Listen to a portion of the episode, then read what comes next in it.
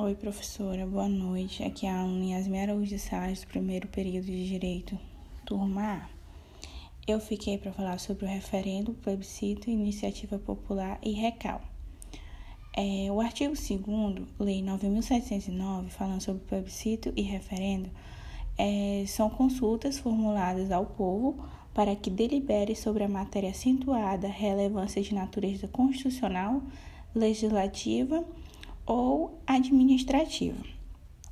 O inciso primeiro, é, falando sobre o plebiscito, ele é convocado à anterioridade do ato legislativo ou administrativo, cabendo ao povo pelo voto aprovar ou denegar o que lhe tinha sido submetido. Já o inciso segundo, falando sobre o referendo, é convocado com posterioridade ao ato legislativo ou administrativo, cumprindo ao povo a respectiva ratificação ou rejeição. É, o referendo, ou seja, o referendo é uma consulta popular, porém é importante lembrar que o referendo é a consulta ao povo feita depois da aprovação de uma lei, seja ela complementar, ordinária ou a emenda à Constituição. Já o plebiscito, ele é o contrário, é uma consulta feita antes da elaboração de, de uma lei. É, agora vamos para a iniciativa popular que é, é um instrumento da democracia direta ou da democracia semidireta que torna possível a população apresentar projetos de lei. Ou seja, ela é meio que obriga o parlamento legislar, porque se um determinado número de cidadãos o exige, um projeto de lei é, será exposto, essa projeto de lei será exposto à Assembleia, que deverá examinar e emitir um parecer.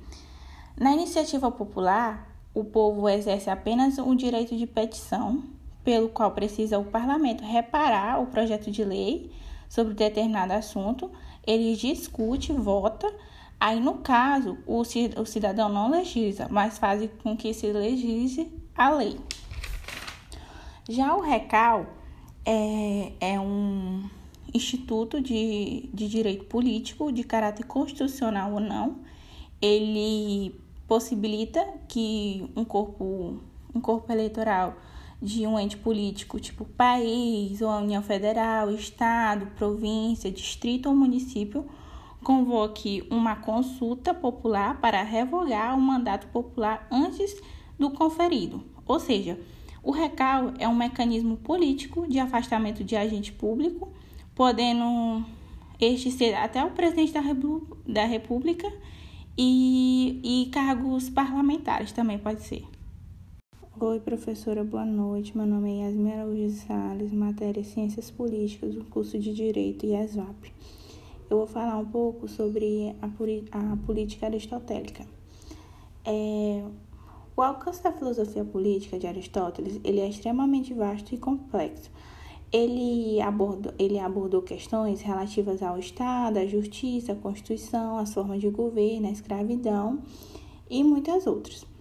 As características da natureza política humana, a partir do pensamento de Aristóteles, é, encontra o conceito de animal político, que ele é um animal racional que fala, pensa e, além disso, tem é, necessidade natural de conviver é, em uma sociedade. É, Pode-se afirmar que a política aristotélica ela, re, ela rejeita a tese liberal moderna de que o indivíduo é mais importante do que a família ou a sociedade. Ele entende que a cidade tem precedência sobre cada um dos indivíduos, pois isoladamente o indivíduo não é autossuficiente. Já a falta de indivíduo não é determinante para cada, para cada vida na polis, que é a cidade. O indivíduo ele pode se desenvolver em sua capacidade racional plena em meio, em meio à sociedade. Por isso, é, o Aristóteles ele afirma que todo que todo deve ser necessariamente ter precedência sobre as partes e o Estado. Deve ser superior ao indivíduo. O Estado ele tem, por natureza, mais importância do que a família e o indivíduo ele é um conjunto necessariamente mais importante do que as partes. É, Separa-se do corpo e os pés e as mãos, eles não serão mais nem pés nem mãos. A prova de que o Estado é uma criação da natureza e ele tem prioridade sobre o indivíduo e que cada indivíduo, quando isolado, é autossuficiente. No entanto, ele é como parte relacionada como conjunto. E o Aristóteles ele propõe é, que o Estado é, é constituído, ele faz parte de uma análise da, das partes em direção a, a, um todo, que é propriamente o Estado. A vida é, social é realizada em sua forma mais plena. Para se construir um Estado, ele fala que é necessário é, corretas distinções, sejam elas entre o estadistas e o Estado, entre o rei e seus súditos, entre um chefe de família e sua casa.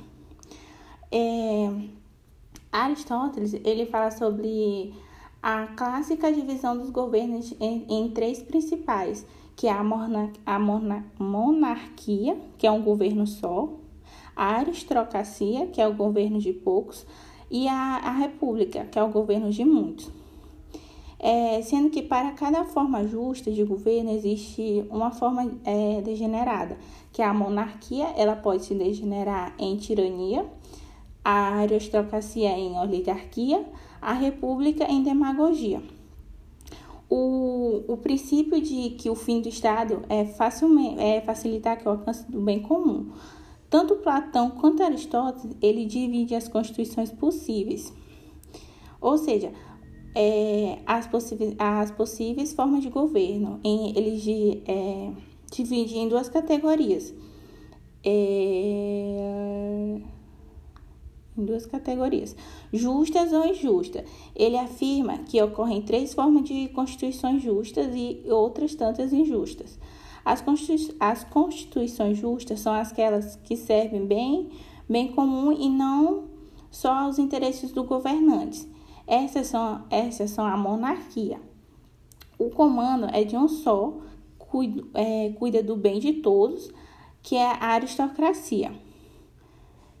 E agora, vou falar um pouco sobre, ele vai explicar um pouco sobre o governo popular, que o governo popular cuida do bem de toda a cidade, ao contrário das constituições injustas, que são aquelas que servem ao interesse do governo e não ao bem comum.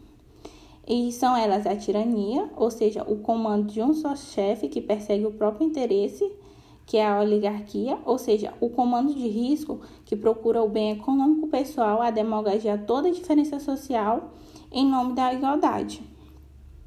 É, o Aristóteles, é, a política visa um fim que é útil para o bem, para, para o homem e para a sociedade. Pois para ele, a concepção aristotélica vem como uma ordem cosmológica e teológica. Não há nada que a natureza crie nem vise o fim, uma finalidade. A finalidade da, da vida humana se dá da polis, ou seja, na cidade. Então, professora, é, pelo que eu vi notando, é, ressaltando tudo, a política é tudo que se relaciona à busca de ações para o bem, é, para o bem-estar social do indivíduo como um coletivo.